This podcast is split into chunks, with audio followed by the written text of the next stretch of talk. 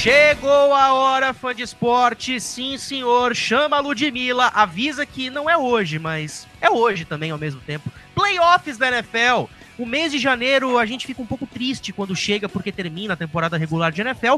Porém, contudo, entretanto, todavia, começam os playoffs e esse ano de 2021, o mês de janeiro tá sendo um mês legal porque a gente está tendo playoffs de NFL, temporada da NBA começando, temporada da NHL que vai começar no dia 13.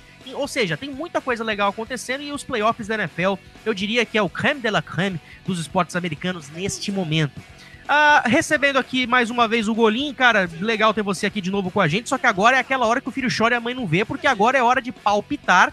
E eu vou te dizer uma coisa, o histórico de palpites desse podcast aqui vai muito mal, obrigado, viu? Ah, então eu tô em casa, pô. Muito obrigado pelo convite mais uma vez.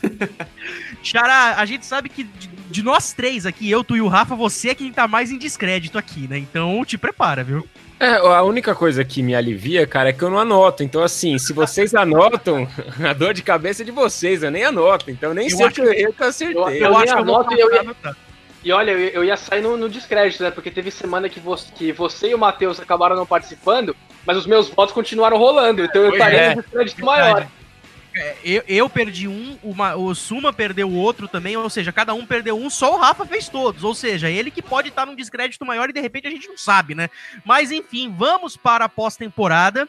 É, e antes da gente entrar propriamente nos palpites aqui, gente, para vocês, quem é o favorito em cada conferência? Eu digo que o Green Bay Packers é favorito na Conferência Nacional. Eu digo que o Kansas City Chiefs ele é o favorito, mas não é tão favorito assim. Eu vejo hoje o Buffalo Bills oferecendo muito mais perigo. E se tem alguma zebra aí que pode chegar num Super Bowl da vida, cara, zebra, zebra mesmo de fato, comparando o que foi a temporada, eu acredito que essa zebra possa ser o Baltimore Ravens. Não sei vocês. Pode começar falando aí, Rafa. É, então, cara, se você pegar o que são comentados como os virtuais favoritos, eu acho que a classificação das duas conferências mostra Green Bay e Kansas City. Só que, já dando um pequeno spoilerzinho, eu, se você pegar um desses favoritos, eu não tenho. Eu tenho um deles no meu bracket indo pro Super Bowl e outro não. Né? Então, assim, a questão do favoritismo ela é, é justificável. Acho que se você pegar no papel, o Green Bay Packers foi o melhor time na NFC nesse ano. Não tô, não tô dizendo que tem o um melhor elenco, que não sei o que, que tem as, as maiores condições de chegar no Super Bowl, não, mas durante esses 16 jogos, ele foi o melhor time da Conferência Nacional. É, e na Conferência Americana, o Kansas City Chiefs passou, cara, eu acho que como 12 semanas como sendo claramente o melhor time na AFC. Nas últimas quatro, o Buffalo Bills termina como o time melhor time.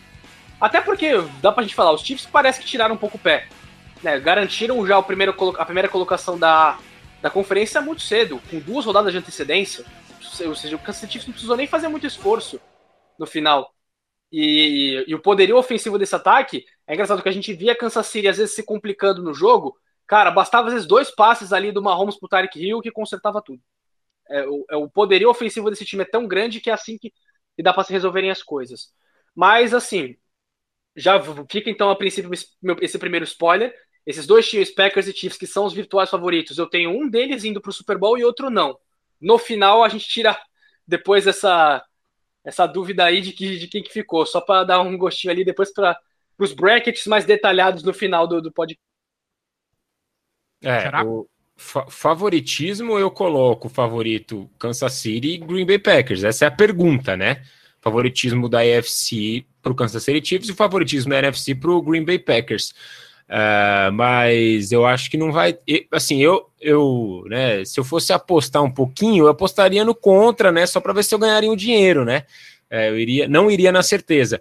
A gente vai falar os palpites no final, uh, mas eu já coloco aí que não, para mim não é esse o Super Bowl, Packers e, e, e Chiefs, mas mais pela, pela brincadeira entre aspas de, de apostar no contra do que propriamente por convicção, porque para mim uh, os favoritos e acho que até os uh, os mais times, né, os, os, times com maior qualidade, sim, são Kansas City Chiefs e Green Bay Packers, mas eu não apostaria em Packers e Chiefs, eu apostaria em outro Super Bowl e eu revelarei no final deste podcast. Uhum.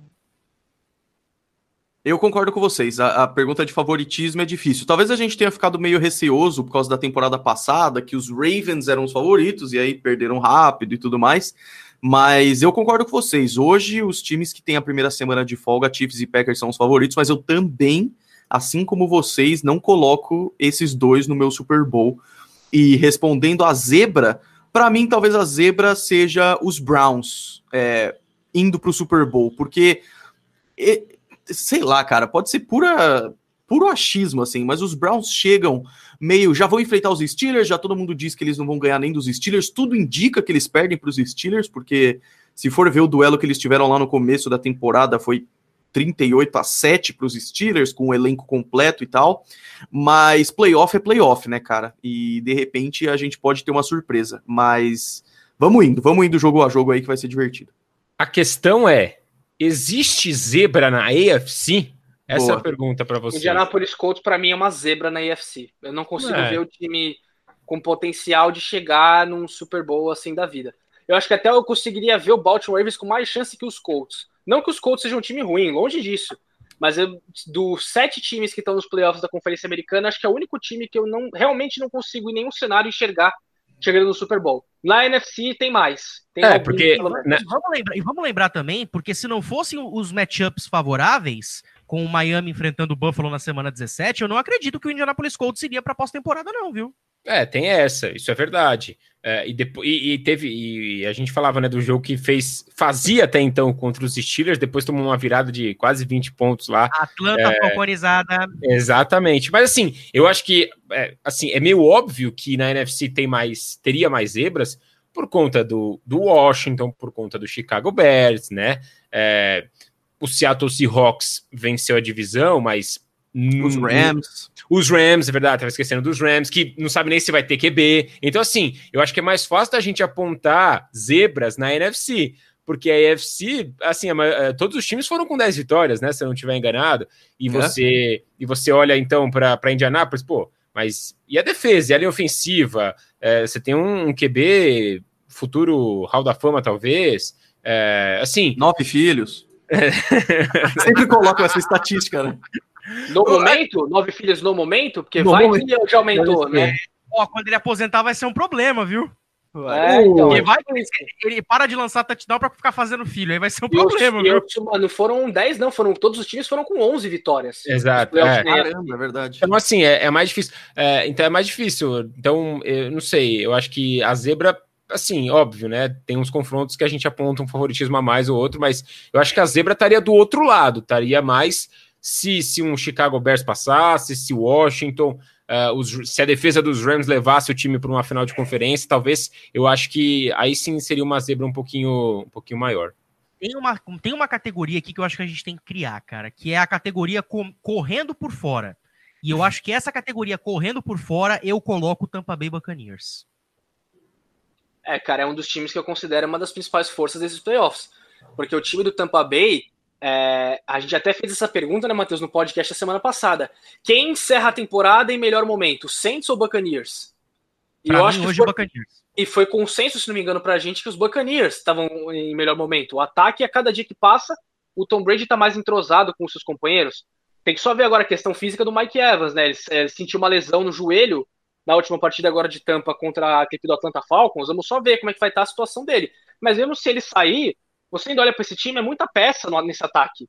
E o time está engrenando. E tem a questão de que Tom Brady versão playoffs é, é um pouco diferente, assim, né? Exato. A experiência que o cara traz é, apesar de que as derrotas que os, os Buccaneers tiveram na temporada me deixaram muito com o pé atrás sobre eles, assim, de que, tipo, um time pode acabar dominando eles muito cedo no jogo e acabar ca caindo por terra, porque essa falta de constância dos Buccaneers é muito grande, mas eu concordo, é uma das maiores forças aí. Mas é engraçado, né, Gurinho? Porque eles podem tanto ser dominados no começo, como podem dominar. Vídeo o jogo Isso. contra o Green Bay Packers. Isso, total, total. E Rafa, segundo a, a Nájila, que gravou aqui um podcast com a gente sobre lesão no mundo da NFL, segundo ela, a lesão do Mike Evans não é tão preocupante assim se a gente for pensar em rompimento de ligamento. É, Para ela, não é. Não, Mas... os, o, os Buccaneers soltaram um, um aviso, né? Um, aqueles releases de imprensa há duas horas, mais ou menos, eu fui procurar aqui, é, dizendo que houve uma hiperextensão do, do, do, joelho ali, do ligamento, mas não houve dano estrutural, ou seja, não houve é, é, uma ruptura do ligamento. Então, é algo que depende mais da questão do inchaço, é, dele, do cara se, se sentir confortável a, a, pôr o pé no chão e, e trabalhar. Então, é, ele já até está esperado é, para fazer os treinos físicos, treinos de velocidade já nessa quarta-feira. É, então, eu, assim, não sei se ele vai jogar, mas, mas eu acho que, assim, foi, foi, foi muito pouco do, do que a gente falou. A hora que viu a lesão, falou, putz, já era, entendeu? É, de qualquer forma, acho que a gente pode acabar esperando uma contagem reduzida de snaps ou de, de targets para ele, né? Que não é problema, ele pode lançar a bola para Chris Godwin, para Antonio Brown, para Rob Gronkowski, para Scottie Miller, para os próprios running backs, Fournette, Ronald Jones, enfim, opção que não falta. É o que eu digo, cara. Na boa, eu acho que assim, não é desumildade, não é pé subir no salto, empinar o nariz. Mas olha quem, olha quem o Tampa vai enfrentar. Um Washington que se classificou suando para ganhar do Philadelphia Eagles, que quis perder o jogo, numa divisão que ninguém quis liderar. Então, assim, na boa, se tiver que poupar o Evans nesse jogo, cara, poupa. O, o Buccaneers vai ganhar. Então, não tem o que falar. Aliás, por falar em time que vai ganhar ou não, vamos começar aqui os palpites. E o primeiro jogo dessa pós-temporada será no sábado, às 3 e 5 da tarde. Esse jogo vai ser em Buffalo. Eu lembro que no ano passado o nome desse estádio era New Era Field, né? Agora mudou o nome, não lembro agora qual é o nome do estádio, mas é em Buffalo, no estado de Nova York. O Buffalo Bills recebe o Indianapolis Colts e é incrível como o Indianapolis Colts tem a sina de enfrentar times difíceis em pós-temporada. Pegou o Kansas City Chiefs duas vezes e agora pega o Buffalo Bills e infelizmente vai perder de novo. O Buffalo Bills passa. E eu, eu acho a mesma coisa, assim. Eu acho que esse jogo tem tudo para ser interessante. Eu acho que a defesa dos Colts ela é uma força muito grande e só que o que os Bills mostraram nas últimas semanas, e talvez seja o hype, né? Porque se um time começa muito bem e depois dá uma queda, a gente já não vai com tanta expectativa. Mas os Bills tiveram um final de temporada gigante e terminou a temporada parecendo imbatíveis. Até porque, se a gente vê as derrotas dos Bills, são para times fortes. Perderam para Titans, perderam para Chiefs e tudo mais. Perderam para o Hale Murray, que talvez seja a única um pouquinho mais duvidosa. Mas a gente estava falando sobre zebras e, e eu, eu, não consideraria os Colts como uma zebra. Se é para chamar alguma de zebra, talvez sejam eles mesmos. Mas os Bills aí, para mim, ganham esse jogo até com certa tranquilidade jogando em casa no Bills Stadium. Eu estava procurando aqui. É Bills Stadium, bem original. É que nem você chamar o Washington de Washington Football Team, né? Exato. É, eu vou de Buffalo também. Acho que é muito difícil Indianapolis conseguir vencer esse jogo. Não que não, não, não consiga fazer jogo duro. Acho até que.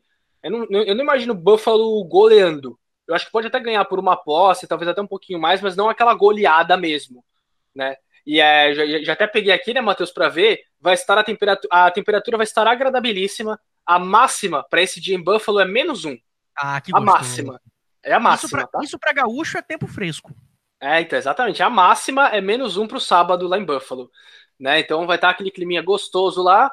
E vou de Buffalo Bills. Acho que o momento da equipe vai, é, leva a crer que os Colts pelo menos não vão conseguir frear. Mas vamos ficar de olho no Jonathan Taylor, hein? Acabou de ter o jogo da vida dele contra o Jacksonville Jaguars. Vamos ver se ele conseguir correr bem com a bola.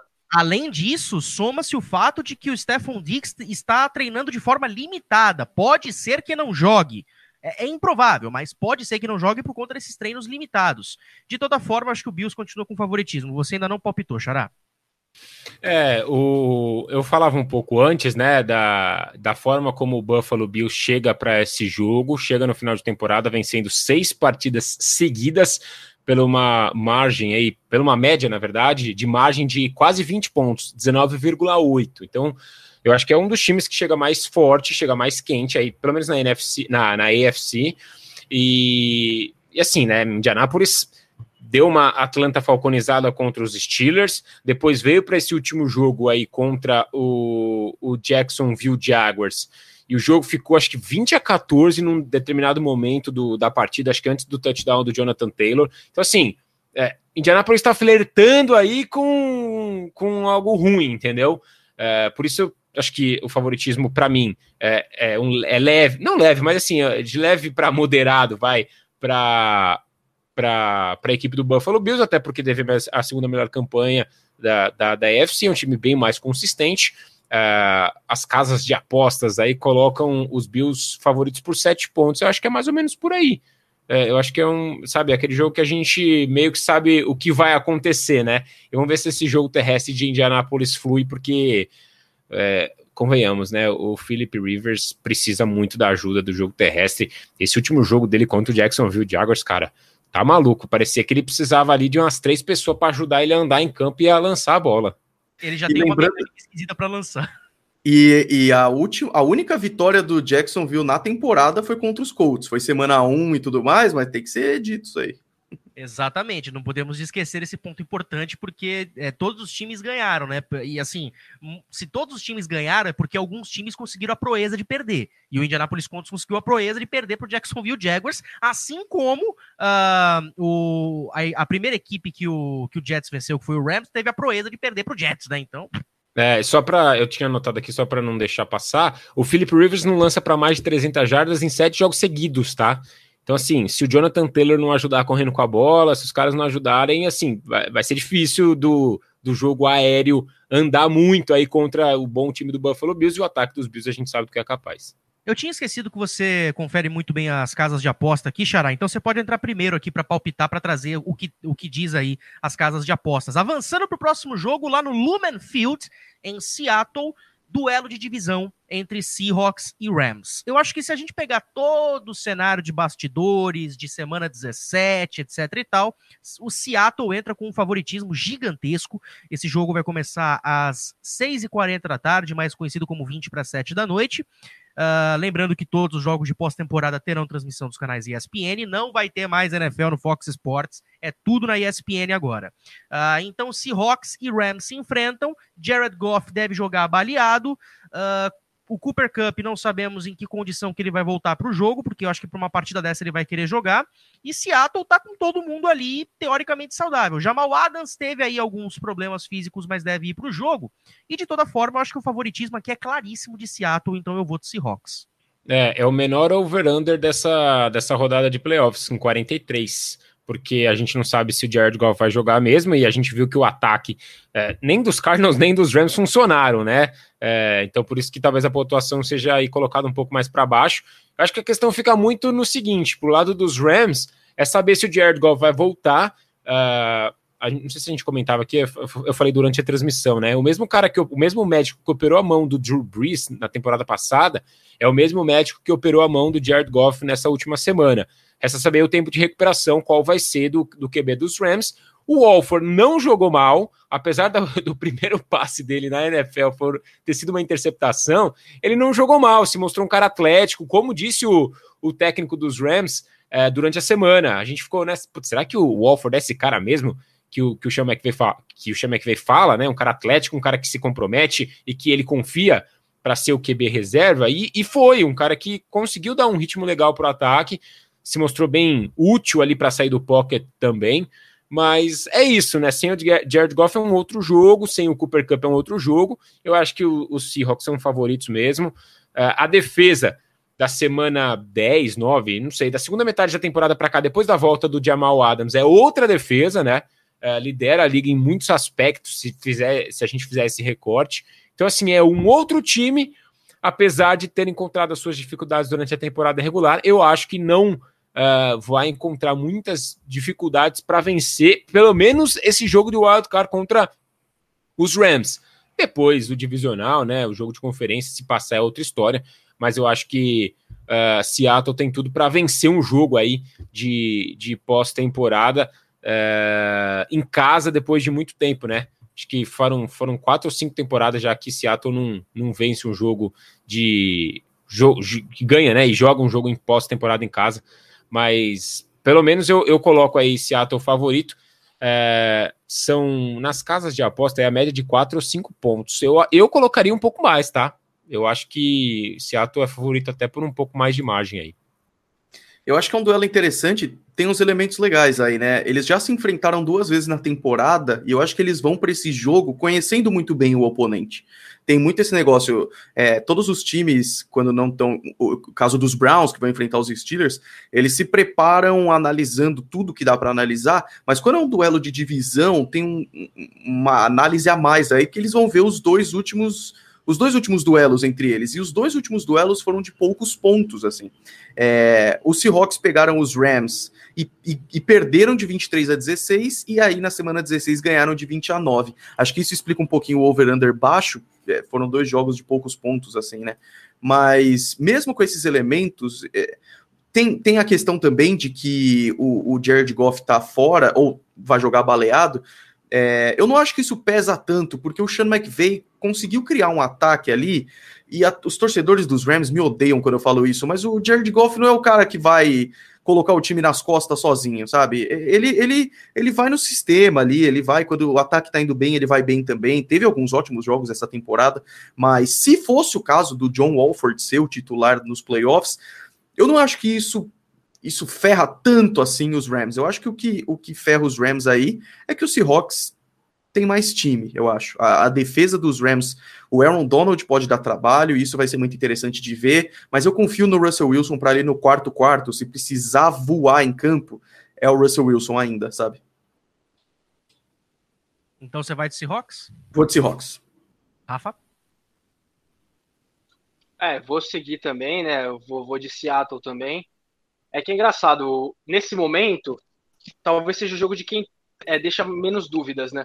Seattle, o ataque de Seattle talvez não esteja mais no mesmo nível que estava no início da temporada, né? Com um ataque aéreo monstruoso que não, não importasse quantos pontos a defesa cedesse, o ataque ia lá e fazia também e fazia mais. Acho que o ataque já deu uma certa caída, não que esteja exatamente ruim, até que a gente falou, o Russell Wilson termina a temporada com 40 passes para touchdown, né, com o Tom Brady na segunda colocação, né, e só que as dúvidas que eu tenho quanto aos Rams, elas são maiores. Acho que a defesa de Seattle deu uma tranquilizada é, bem grande nessa reta final, conseguiu encontrar o seu melhor ritmo, claro, a presença do Jamal Adams faz toda a diferença, ele é o cara que é que nem eu, eu falei do Buda Baker no último podcast, né, o cara que tá, aonde você olhar no campo, ele vai estar. Tá. Se você olhar a linha de scrimmage, ele vai estar tá lá. Se você olhar lá na secundária, ele vai estar tá lá. Se você olhar ali no meio do campo entre os linebackers, ele vai estar tá lá. Né? Ele é onipresente no campo. E acho que a defesa de Seattle vive sim seu melhor momento na temporada. E em compensação, as dúvidas que eu tenho quanto aos Rams, até por conta das lesões, né? Se o Jared Goff vai estar saudável, se o Cooper Cup vai estar saudável, elas me fazem, nesse momento, dar vantagem para Seattle. Eu acho que a defesa dos Rams tem toda a capacidade de entrar lá e limitar muito a vida do ataque do Seattle Seahawks. Só que eu não sei se esse ataque dos Rams, é, nas condições em que ele pode vir para essa partida, se tem condição para vencer essa defesa de Seattle que vem num bom momento. E aí, Matheus, a gente pode apelar para o velho é, tiebreaker, né? Em qual quarterback você confia mais? Cara, o dia que eu confiar mais no Jared Goff do que no Russell Wilson, você me interna, tá? Normal vindo de você isso. Aliás, é, tomara que o Ken Akers jogue, jogue saudável essa partida, porque vai ajudar muito esse ataque de Los Angeles, se LA tiver uma possibilidade. Encerramos a rodada de sábado em Washington, porque o campeão de divisão Football Team, ou compadre para os mais informais, uh, recebe o Tampa Bay Buccaneers e digo aqui para vocês que vai ser um passeio do Tampa Bay Buccaneers.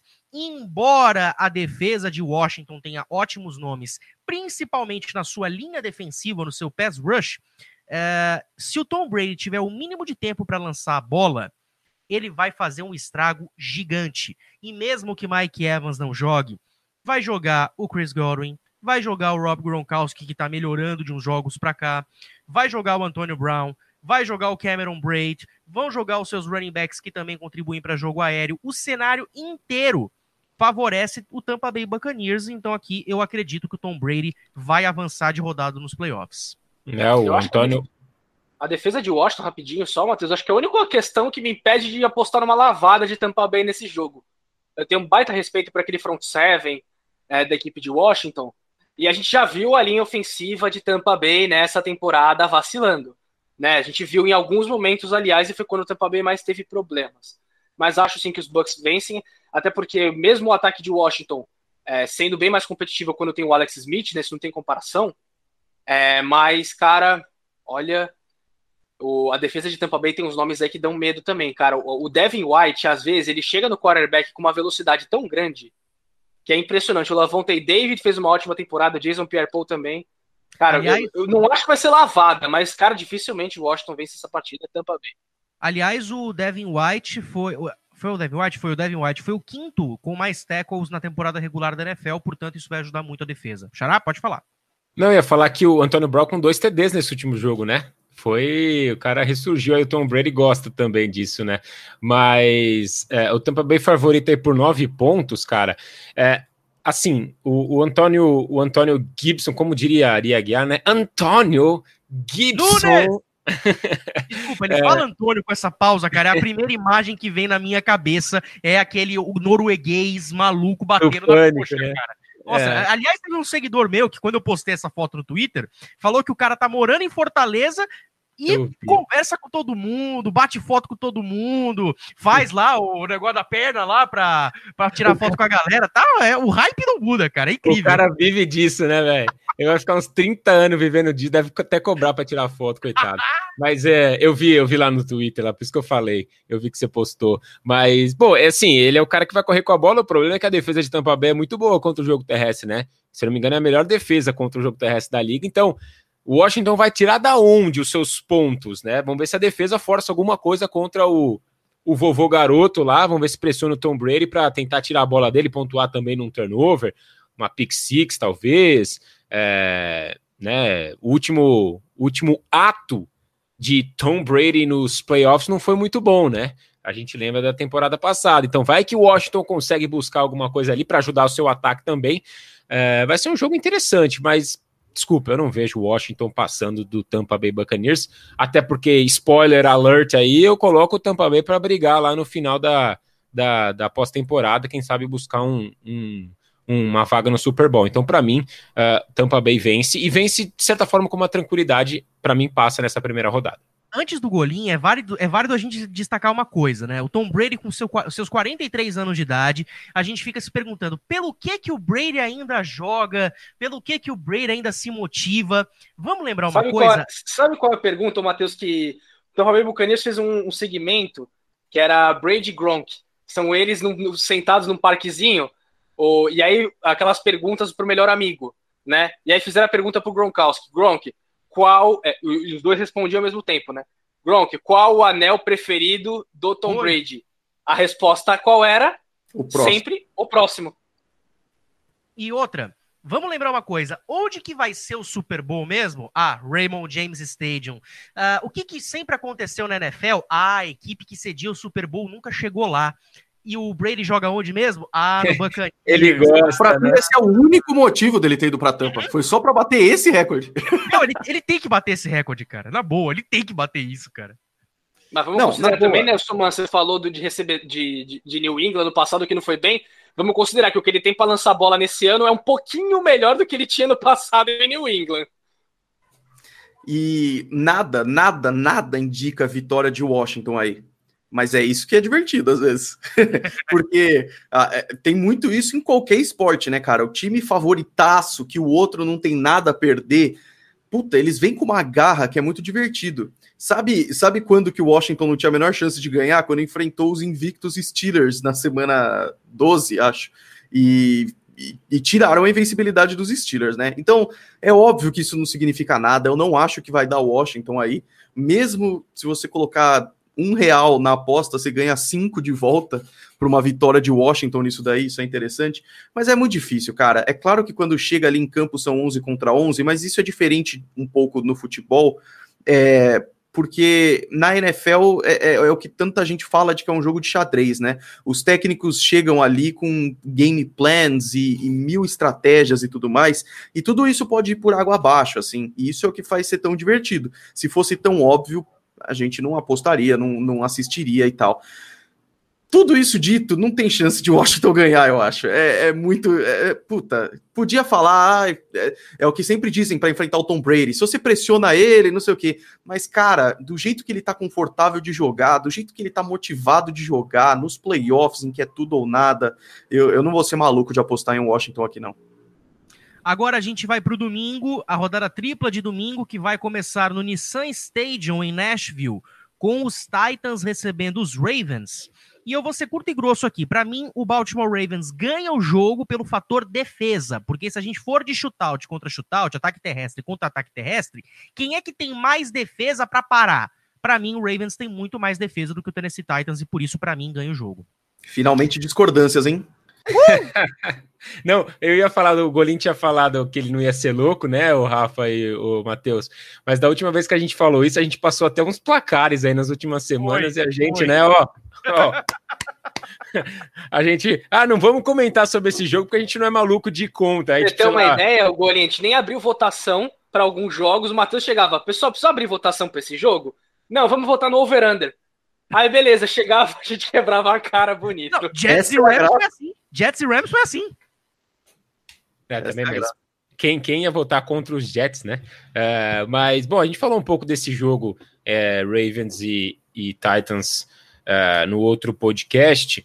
Vai ser realmente o um duelo de jogo terrestre, o Derrick Henry correndo para mais de duas mil jardas. Uh, o problema é a defesa de Tennessee. Eu, eu trouxe aqui, né? O time cedendo aí praticamente 400 jardas em quatro dos últimos cinco jogos.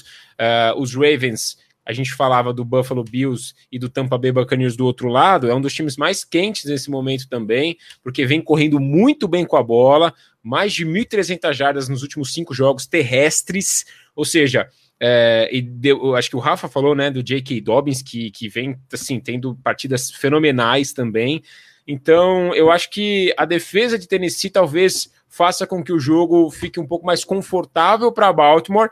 E aí eu repito, eu confio mais no, no, no Lamar Jackson, é, no poten confiar no potencial do Lamar Jackson do que do Ryan Tannehill, mas eu acho que a questão mental entra muito em jogo, a gente falou disso, e o fato do Lamar Jackson é, tá indo, acho que, para o seu terceiro jogo né, de pós-temporada e ter perdido os dois primeiros, então assim. É, e aí, né? É, você vai conseguir espantar esse fantasma? Porque, né, seria mais um jogo seguido em que você é eliminado e que, tudo bem, nesse não tem aquela pressão de ser um dos melhores times da liga, mas, né, e aí? Você é um dos caras que é, é o futuro da liga e não ganha jogo de playoff, e a gente sabe que isso na NFL é, conta muito, né? Por, por, pelos times jogarem pouco, entre aspas, playoffs, fica muito essa questão do, pô, ele não vai dar certo, né? A imprensa americana tem muito disso também, né? A narrativa de que o cara é jogador de temporada regular e não vai chegar longe nos playoffs. É, então, acho que isso, dependendo do, de como o jogo se desenvolver, talvez essa parte mental possa atingir um pouco mais o jogo do Lamar Jackson, mas eu acho que ele tem mais potencial que, que, que o Ryan Tannehill, e eu acho que a defesa de Tennessee pode deixar o jogo um pouco mais confortável para o Baltimore. É, eu, eu concordo, cara. E eu acho que. É, eu, eu, só vou discordar um pouco, porque tem a questão de que quando chega em playoff as coisas mudam. Porque a gente vai ver a temporada regular. As derrotas que, que Baltimore teve foi duas para os Steelers, justificável. Aí teve para os Titans, que também baita timaço, e para os Chiefs campeões. A outra derrota que os Ravens tiveram foi para os Patriots. O que, que pesou aí?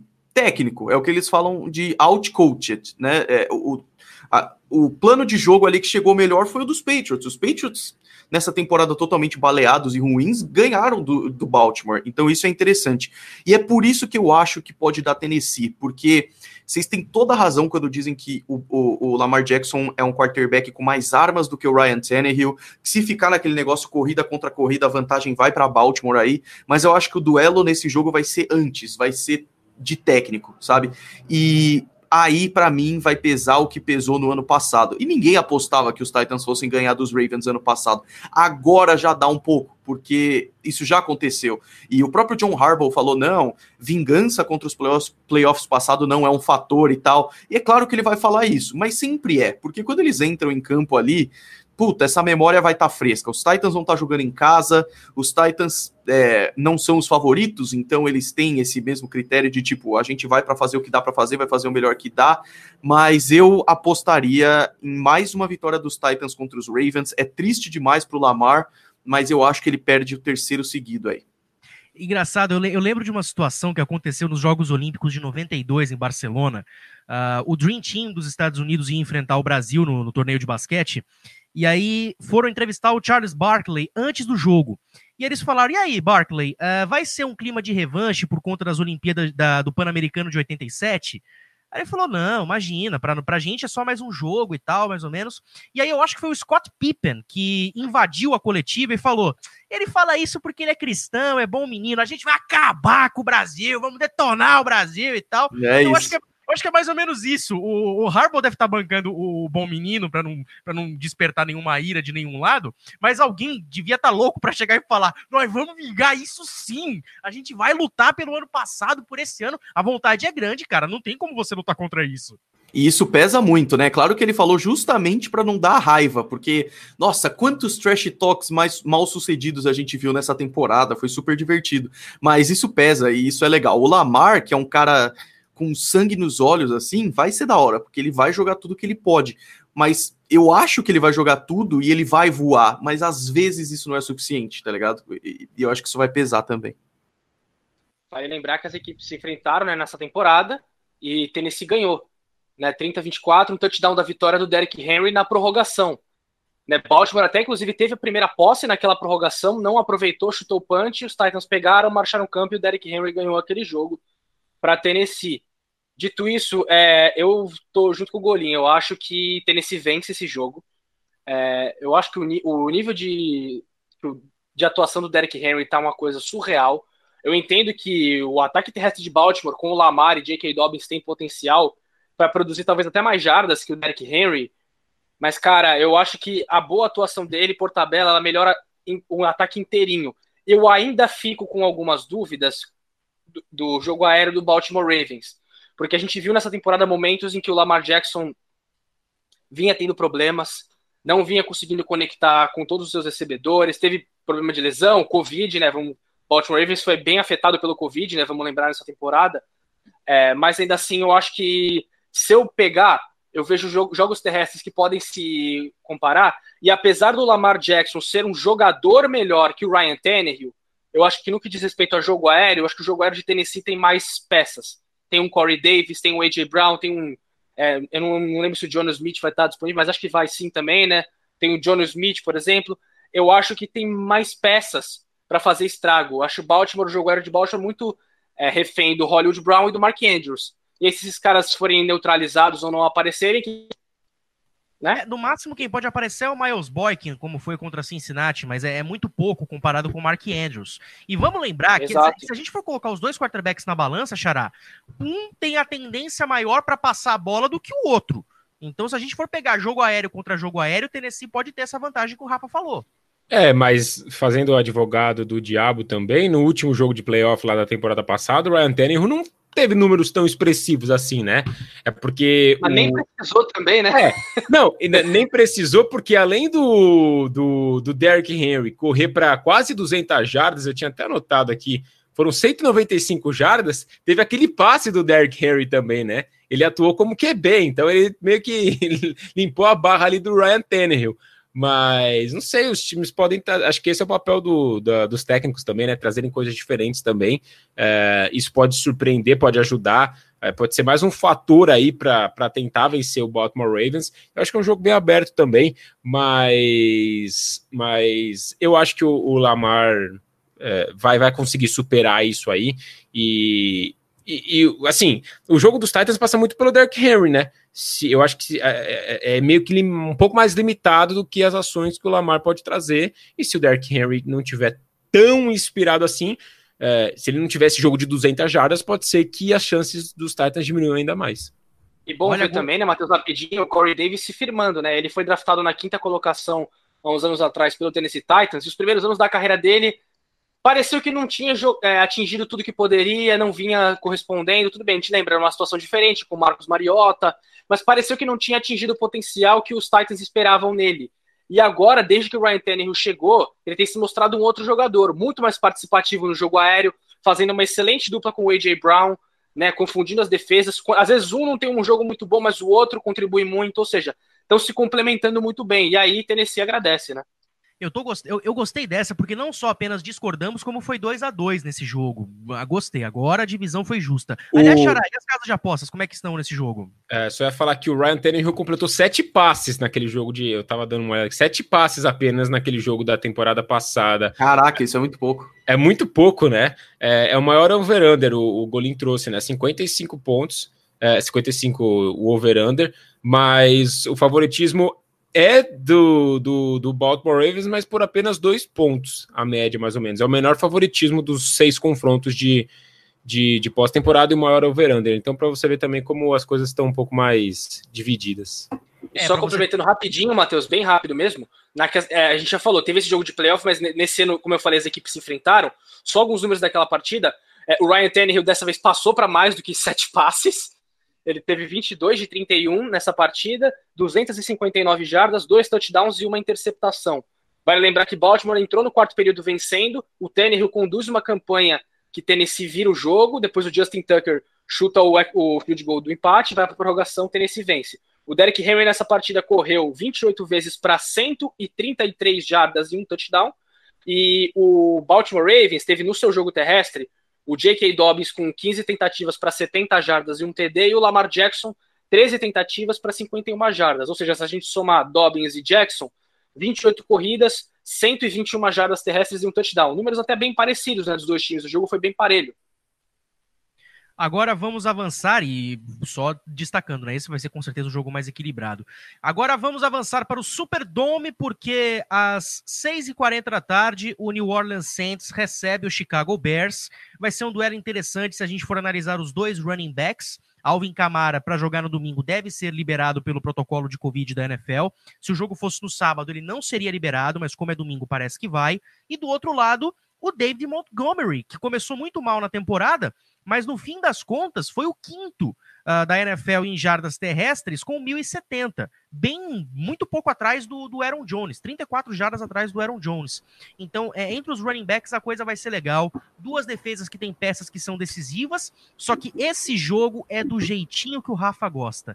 Vamos botar os quarterbacks na balança e a gente sabe que o Mitchell Trubisky não pesa nada comparado ao Drew Brees e por isso que o New Orleans Saints vai ganhar o jogo.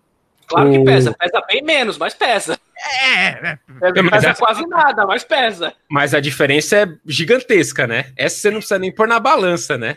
Eu, eu, eu até cometeria você... o sacrilégio. Na mão, na mão, é. eu até na mão, na mão. consegue saber quem é mais pesado. Eu até cometeria o sacrilégio de falar que há necessidade de abrir votação para esse jogo. O... Pro jogo, talvez. O quarterbacks, nenhuma. Quarterbacks, você não precisa abrir votação. É o maior favoritismo, segundo as casas de aposta lá nos Estados Unidos. 10 pontos a vantagem para o Saints. É a maior desses seis jogos aí. É, eu tinha, eu tava dando uma olhada aqui. É, dois jogadores da linha defensiva de Chicago podem não jogar, eles estão como questionável, né? O Jalen Johnson e o Raccoon Smith. É, podem o, o, linebacker e o cornerback, né? Então são dois caras de secundária é, que podem assim, fazer muita falta se você pegar o Alvin Kamara recebendo bola, o Michael Thomas, então, uh, estando, estando aí à disposição, né? Ele está elegível para jogar, não sei como vai ser a situação dele física, né? De, de, de questão de ritmo também, mas não sei, é, é, o, o, pessoal estava trazendo esse, esse, lance do Drew Brees e do Michael Thomas, né? É, o pessoal lá nos Estados Unidos gosta muito dessas análises, assim, né? É, foram apenas 10 quartos em, com os dois juntos, né? Nessa conexão. Então, assim, não é um Aaron Rodgers e Davante Adams, um Patrick Mahomes e Tarek Hill. Vai saber como esses caras estão se conectando, apesar de já jogar há um tempo junto. Mas, dito isso, com as lesões ali, não sei se jogam mesmo esses dois jogadores de secundária de Chicago, eu acho que não tem como, né? Os Bears para mim, tiveram essa oportunidade de jogar pós-temporada, assim, caiu no colo e, e os Saints são favoritaços, assim. É, acho que, não sei, vocês podem discordar, mas eu acho que em todas as posições do campo, uh, Nova Orleans tem jogadores com maior qualidade, assim, todas, todas. Menos kicker, vai Cairão. É, isso é, aí. Talvez, isso. Exato. É, aliás, eu vou, eu vou sempre bater nessa tecla, preferir o cu ao Cairo, beleza. Ah, seguindo aqui, antes de pegar os palpites é, do Golinho e do Rafa, mas antes de você, Golinho, só destacar uma coisa: uh, a defesa de Chicago não ter o Rokon Smith é uma perda muito grande, porque ele, Khalil Mack uh, e outras peças fazem diferença não só na pressão ao quarterback, e a equipe de Chicago vai pegar um quarterback que é pocket passer, não corre com a bola. Então o trabalho é colocar pressão dentro do pocket. E por outro lado, a defesa de Chicago quase interceptou o Aaron Rodgers na semana 17 três vezes. Ou seja, estão flertando com isso.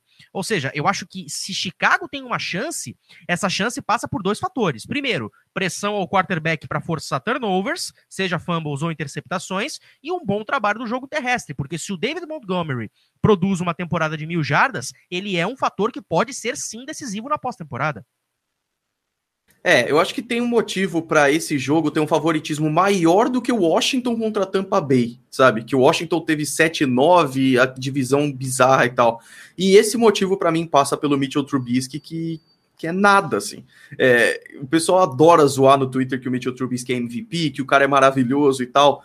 E eu sei que tem gente nova na NFL que cai. Coitados. O Trubisky é, é, péssimo, na verdade, porque se ele precisa é, colocar o time nas costas, isso não vai acontecer. Então eu concordo com vocês, eu concordo com o que o Suman falou, que em todos os setores ali, puta, New Orleans tem uma vantagem, cara. Então, é, eu, eu, nem vou me alongar, eu acho que vocês já falaram bem demais. Esse jogo vai dar Saints. O único critério que colocaria os Saints abaixo aí é a pipocada constante dos Saints nos playoffs desde 2017 perdendo. Mas mesmo desde 2017, no wild card, pelo menos, as coisas costumam ir um pouco melhores. Não no ano passado, né? Rafa? É, vou também de Saints, né?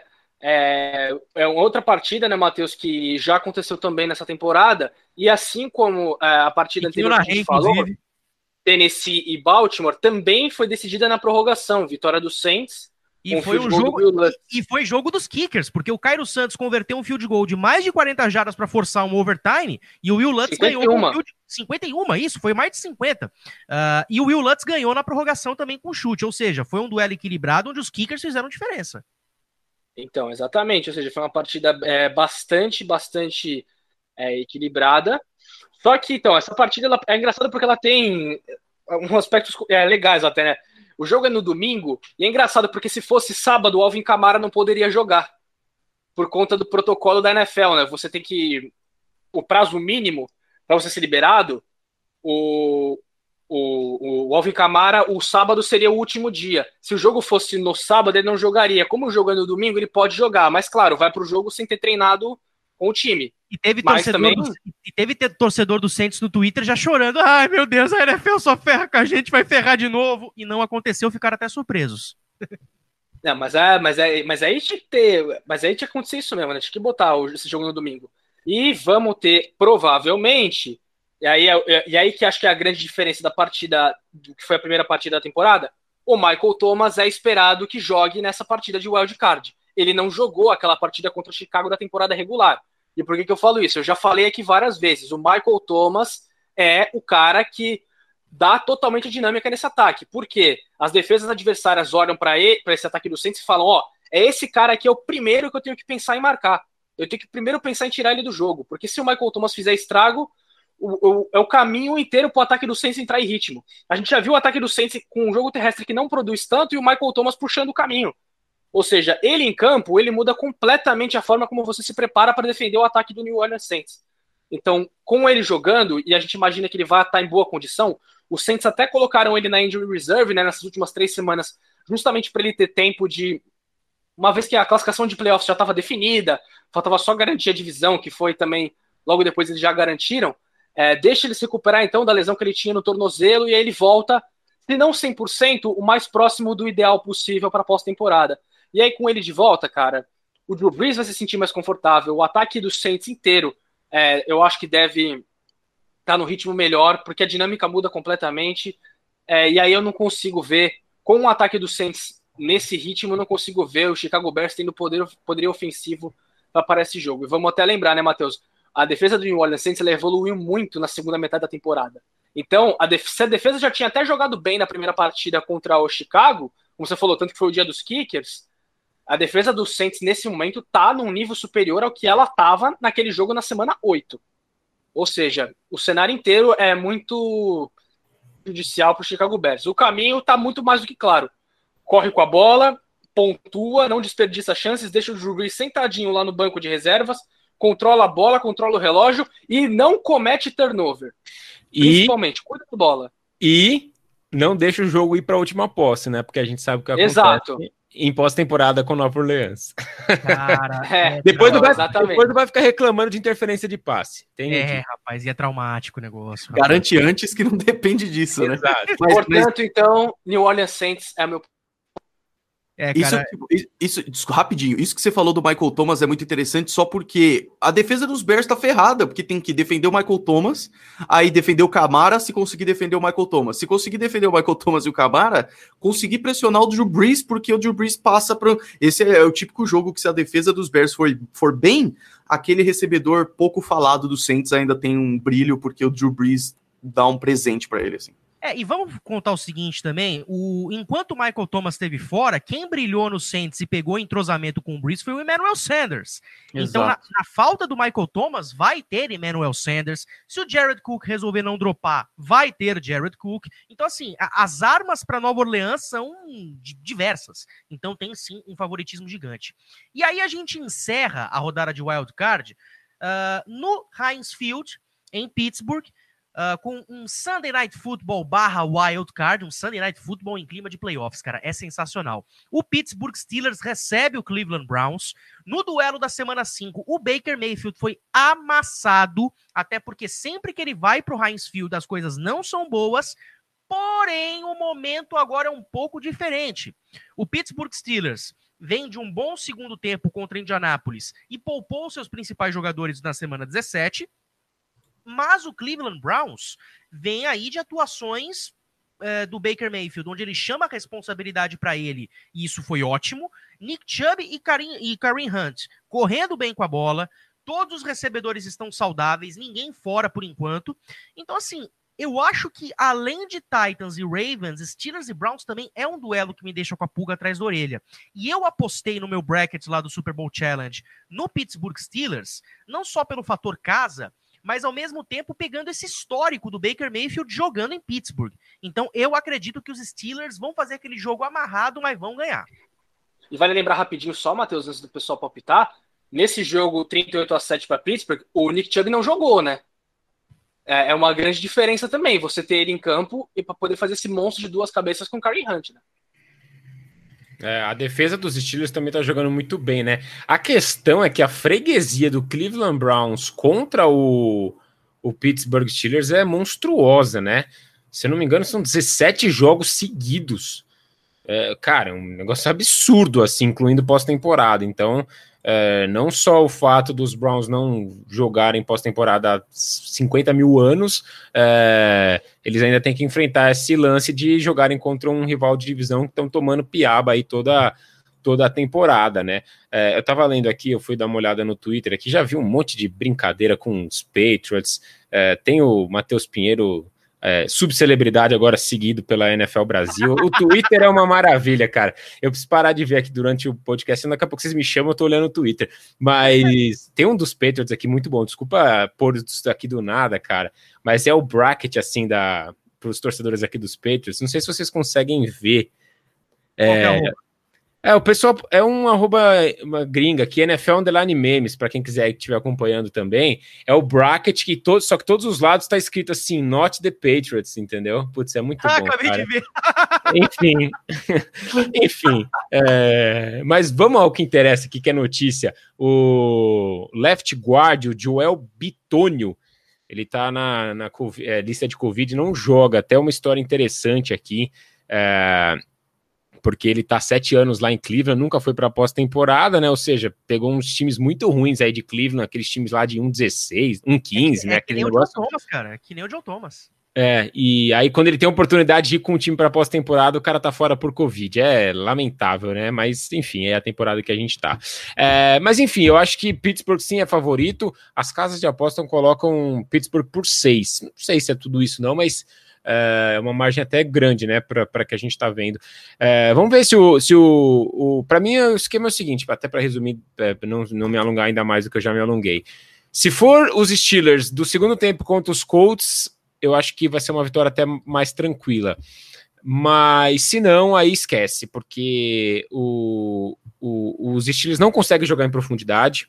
Seja o jogo terrestre não funciona nem a média distância, quanto mais em profundidade, mas o passe não está indo muito longe, apesar do segundo tempo lá contra os Colts, o Big Ben conseguiu soltar uns passes, mas isso não funciona.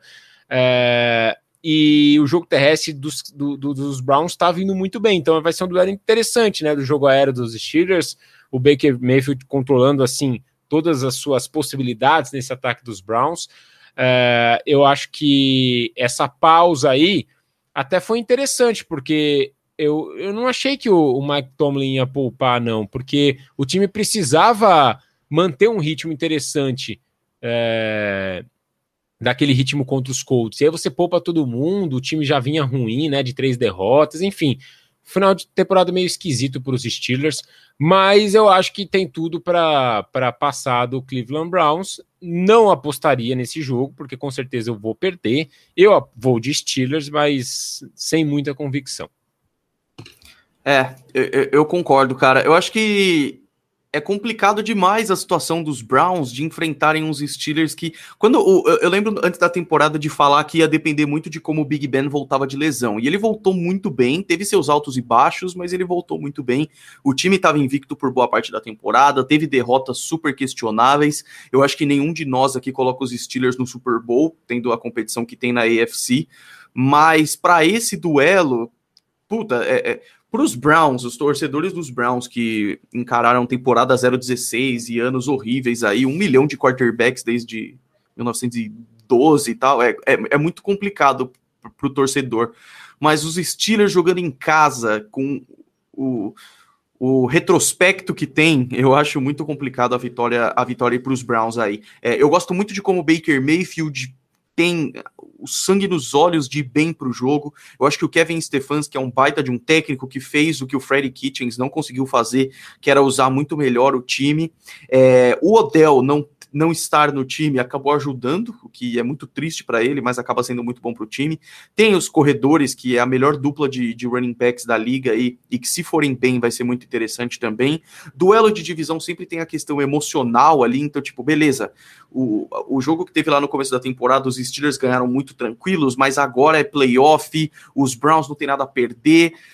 Mas aí, quando eu lembro do Big Ben falando que ele pretende ganhar mais Lombardes e ele reforçou que não era no singular, é, o cara tá frenético, cara. Então eu acho Motivado. que vai ser interessante. É, eu, eu, eu realmente aposto ou, nos Steelers. Ou ele tá usando algo que é ilegal, né? Soro de super soldado, né? É, e legal aqui, lá, por exemplo, na Califórnia é legal, né? Depende do lugar. É, cara, eu vou contrariar, né? Vocês estavam postando em Pittsburgh, eu vou em Cleveland. É, é lógico, pessoal, vamos só ressaltar isso aqui na terça-feira. Hoje apareceram né, esses casos de, de Covid na comissão técnica de Cleveland. A gente não sabe se de repente durante a semana acaba aparecendo mais casos, até dentro do time, né? Mas nesse momento aqui, terça-feira à noite, aos 10 minutos de jogo de River Plate e Palmeiras. Que o Everton tá? já fez um milagre. Exato. É, eu vou de Cleveland Browns porque é engraçado, cara. Eu vejo um matchup muito é, equilibrado, porque assim, eu olho para a defesa de Pittsburgh, eu acho que nas três é, é, facetas, né, tipo linha defensiva, linebackers e safeties, os Steelers são melhores que os Browns. Só que eu olho para o ataque, linha ofensiva, é, jogo aéreo, jogo terrestre, nos três quesitos Cleveland é melhor que Pittsburgh. Né? É lógico, tem agora essa questão de Covid do Joe Bitonio também, né, que vai afetar um pouco a linha ofensiva do Cleveland Browns né? Mas eu olho para esse ataque de, de Pittsburgh, eu ainda tenho as mesmas preocupações que eu ainda que eu tinha algumas semanas atrás quando a gente discutia. O jogo terrestre de Cleveland é, de Pittsburgh é completamente inofensivo, completamente inofensivo. Tanto que a, a, gente até viu o Pittsburgh fazendo uns ajustes no segundo tempo contra a Indianapolis, que foi o seguinte: já que não corria com a bola, pelo menos trabalhava em passes bem curtos, em screen com o James Conner. Ele apareceu no segundo tempo daquele jogo, mas não correndo com a bola, né? Apareceu recebendo passes. E, cara, em comparação com aquele jogo 38 a 7, eu nem vou usar muito como comparação esse jogo agora da semana 17, porque era o Pittsburgh Steelers completamente remendado, né? Então nem vou usar muito como base, mas é a ausência do Nick Chubb, ela muda completamente o ataque de Cleveland também. Porque como o Cleveland gosta de trabalhar, misturando, lógico, corridas com o Karen Hunt e o Nick Chubb, mas o foco é o Nick Chubb. Ele que recebe mais carregadas, ele que geralmente tem mais jardas, ele é o principal running back da equipe. E vamos lembrar e ele... que que uma premissa do ataque do Kevin Stefanski são os play actions, e em Cleveland isso funciona. Exato. E não só isso, né, Matheus? O Nick Chubb não só é um cara de muitas jardas, mas ele é o cara das big plays também. rotineiramente a gente vê ele conseguindo corridas para mais de 10 jardas, corridas longas até para touchdown também. Ou seja, ele é um, um, elemento muito importante nesse ataque de Cleveland que vai estar tá disponível para essa partida. É, então, dito isso, eu tô bem. Eu acho que a gente deve ver um Big Ben com a mesma fórmula de sempre, né? Já que tem jogo terrestre com passes bem curtos, é, com o release rápido, se livrando rapidamente da bola, até porque a gente sabe que se ele segurar a bola por muito tempo, o Miles Garrett vai vir babando para cima dele. Então ele não vai ter tempo para ficar muito tempo no pocket esperar rotas longas do Juju, do Chase Claypool, do Deontay Johnson. É, e aí eu tenho mais dúvidas nesse momento quanto ao ataque dos Steelers do que eu tenho, por exemplo, contra a defesa dos Browns, que seriam o, onde cada equipe é melhor, né? Pittsburgh na defesa, Cleveland no ataque. Eu sei que a gente pode barrar naquela velha fórmula, né? Naquela velha, naquele velho clichê. Ataques ganham jogos, defesas ganham campeonatos. Mas nesse momento, e até visto, a gente, a gente até comentava que o Big Ben tem aquela capacidade de soltar aqueles passes maravilhosos, mas ele volta e meia solta uns passes tão horrorosos, cara que você fala, pelo amor de Deus, o que, que ele tá fazendo. E se ele tá realmente totalmente saudável, né? Se o cotovelo dele tá tudo certo. Mas Eu o... acho que o Cleveland Browns deve vencer essa partida sim, mesmo com o Stefanski fora, com esses problemas na comissão técnica. É, mas não, só ia completar que o Big Ben tá sendo bem protegido, né? Assim, não, não vejo ele. A gente é... não tem certeza que ele se livra tão rápido da bola que nem dá é... pra gente ter muita certeza, né? Eu fui até pegar aqui o número de sacks, por exemplo, sofridos, cara, ele tem apenas 13 na temporada. É, sei lá, você pega aí ó, o Ryan Tannehill com 24, o Mahomes com 22, o Russell Wilson com 47. É que é... vamos considerar também, né, Suma, que derrubar o Big Ben não é das tarefas mais fáceis do mundo, né? Ah, sim, mas eu quero dizer assim, é, é mas é isso, é também por, pelo fato dele soltar a bola rápido, né? Vamos ver se ele consegue soltar essa bola rápido, não ser sacado, mas para mais de 10 jardas, né? Para mais para o fundo do campo. É, vai ser um jogo legal também. É, eu acho que é um acho que a gente falou disso, né? Acho que é um dos jogos mais abertos também, assim, que pode ir para qualquer lado. Uh, até por, por ser um, um, um confronto uh, divisional aí, né? Uh, eu acho que ainda há essa rivalidade em jogo, mas eu acho que é um dos mais abertos também.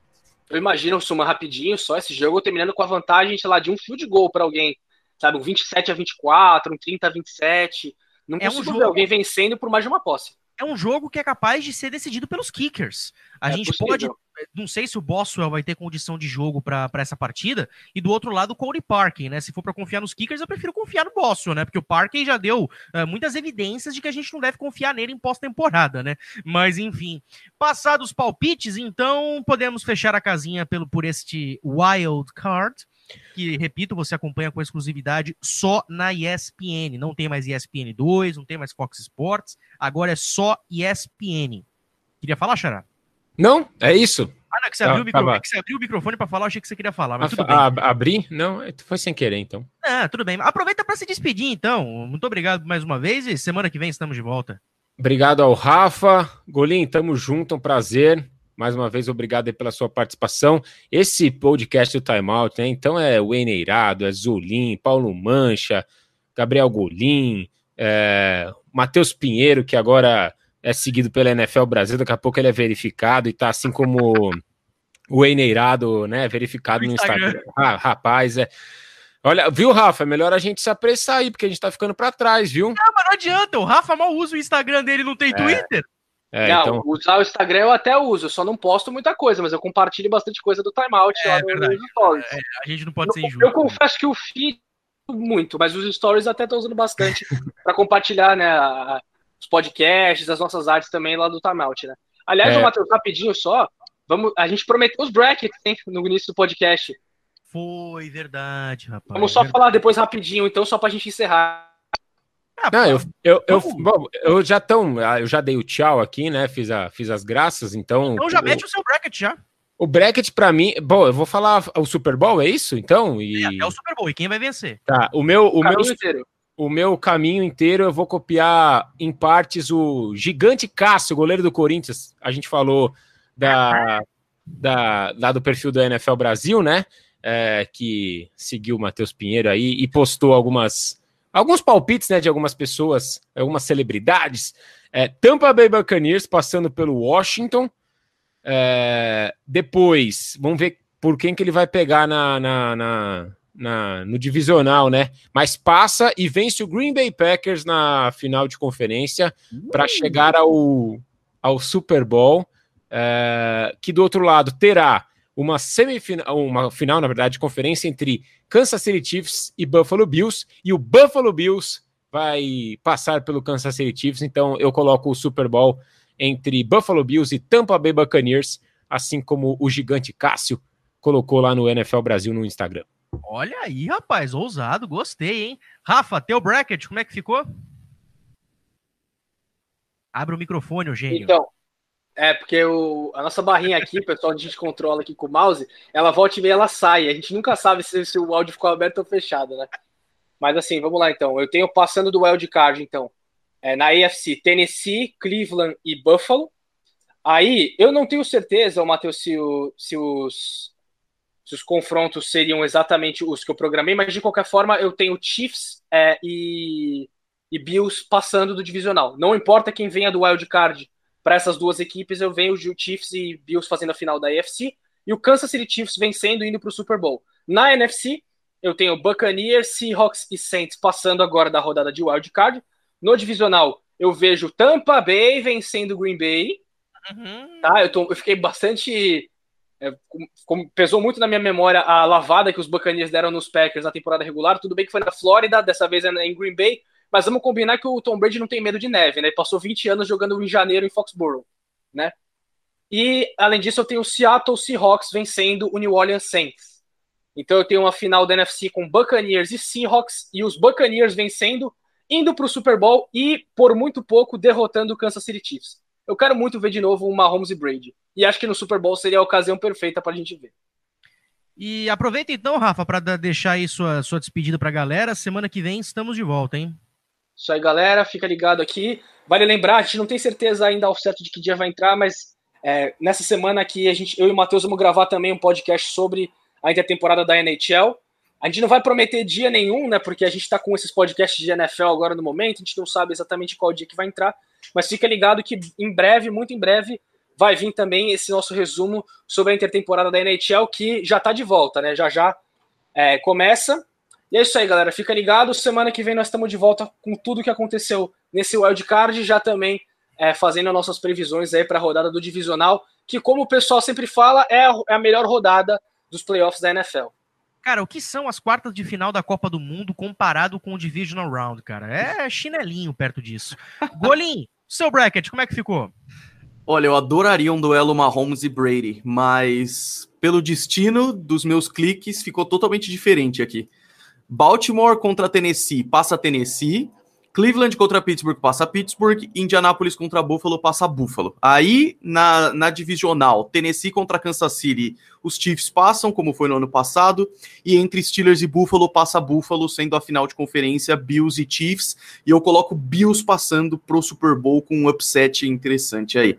Na NFC, Tampa ganha e enfrenta os Packers no divisional, com os Packers ganhando. Acho que total pode acontecer o que o Rafa falou, mas coloquei os Packers aí tendo a melhor, indo para a final de conferência. O Seahawks ganhando dos Rams, os Saints ganhando dos Bears, com isso fica Saints e Seahawks. E os Seahawks ganhando, até porque os Saints sempre pipocam no divisional. Nossa, uhum. torcida pistola, tô zoando mas eu realmente acho que pode dar Seahawks. E aí a final de conferência seria Packers e Seahawks com vitória dos Packers, com isso Super Bowl 55, Buffalo contra Green Bay, e eu não aguentaria, coitada da torcida dos Bills que já viu o time perder quatro Super Bowls seguidos, então vai ser um jogaço, mas o Josh Allen levanta o troféu. É engraçado, o Golin, seria bem interessante esse, essa final da NFC Green Bay e Seattle, relembrando aquela de 2014, que foi uma das coisas mais loucas da história. Ah, o, o torcedor dos, o torcedor dos Packers é, até hoje odeia, lembra do odeia. nome do, Brandon Bostic. É que nem o torcedor do Santos lembra do, Nilson, é o dos Packers ah, com o Bostic. É a mesma coisa. Agora, teria aí a vingança. Encerra logo, Xará. Depois do Nilson, cara. Nossa, cara melhor encerrar o podcast. Nossa, eu lembro, cara, que eu, eu, tinha, eu trabalhava como empacotador no supermercado. Eu cheguei em casa durante o segundo tempo a hora que eu vi a bola se oferecendo pro Nilson, eu comecei a pular na frente da televisão. Quando foi para fora, meu pai, que é palmeirense, começou a rir da minha cara, velho. Foi, foi uma humilhação aquilo ali, cara. Foi, foi, foi duro de aguentar. E Zolim. Oh, Zolim. Zolim vem na semana que vem. Golim, é muito parente, obrigado. É parente. É, eu, tô, eu, eu, ia perguntar se tinha esse parentesco aí. Golim, muito obrigado mais uma vez por estar aqui com a gente. As portas do timeout estarão sempre abertas. Muito obrigado. E continue fazendo esse trabalho que você faz no YouTube, nas redes sociais, que é fantástico. Você consegue atrair uma galera para acompanhar a NFL, que é muito legal ver esse público aumentando cada vez mais.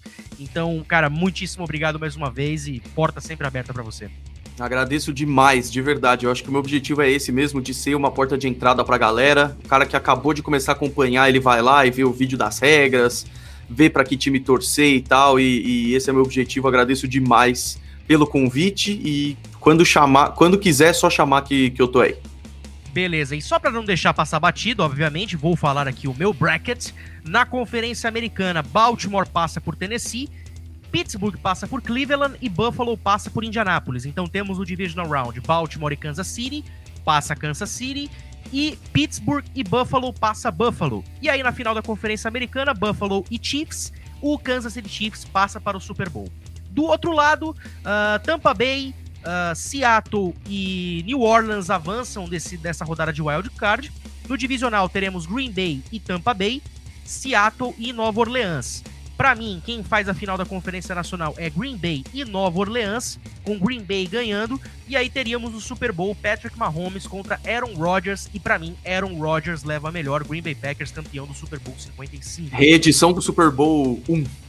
Verdade, Ô, Mateus, reedição do Super Bowl. O Matheus, é engraçado, eu tô até pensando uma possibilidade aqui que eu falei, o meu bracket deu, deu Tampa Bay contra Chiefs no Super Bowl, né? Mas poderia, por exemplo, ser um Tampa Bay e Buffalo, Cara, imagina se Buffalo chega no Super Bowl, encontra o Tom Brady e o Tom Brady vai lá e, e, depois de 20 anos que eles acham que estão livres do Tom Brady, o Brady vai lá no Super Bowl e ganha dos Bills. Seria essa bonito, vai. Essa vai ser...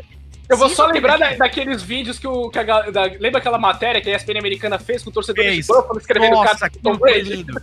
Nossa, foi com o pessoal. Eu vou lembrar do, disso, do, cara. O pessoal do, do Tailgate de Buffalo, o Fireman Ed do, do Jets. Um jogador. Chega no Super Bowl e o Brady ganha deles. E o sorriso dos caras aqui embaixo, hein, Xará? Aí, que, o Brady, que, o Brady, ganha dos Bills no Super Bowl. Os caras vão ficar com sorriso de orelha a orelha. Ia ser, ah, ia ser maravilhoso. Ia ser lindo, cara. Ia ser vai lindo. ser a grande história se isso acontecer, cara. Acho que o Super Bowl vai ser pautado numa única coisa: o reencontro. A, a hora em que Buffalo achou que tava livre do Brady. Você vai pegar os 35 jogos que o Brady ganhou 32. Pronto, o argumento morre aí. aí. Mas aí o jogo seria bem equilibrado, seria bonito, mas teria uma grande história. Então é isso, galera. Uma boa rodada de playoff para todo mundo. Lembrando que as transmissões acontecem com exclusividade na ESPN. Semana que vem estamos de volta. Lembrando que você pode seguir a gente nas redes sociais: Twitter, Facebook, Instagram. Estamos sempre na ativa, é, postando coisas com relação às ligas americanas. Uh, podcasts da NBA vem aí, podcast da NHL vem aí. E você vem conosco aqui no Timeout, beleza? Até a próxima, até semana que vem. Tchau e benção.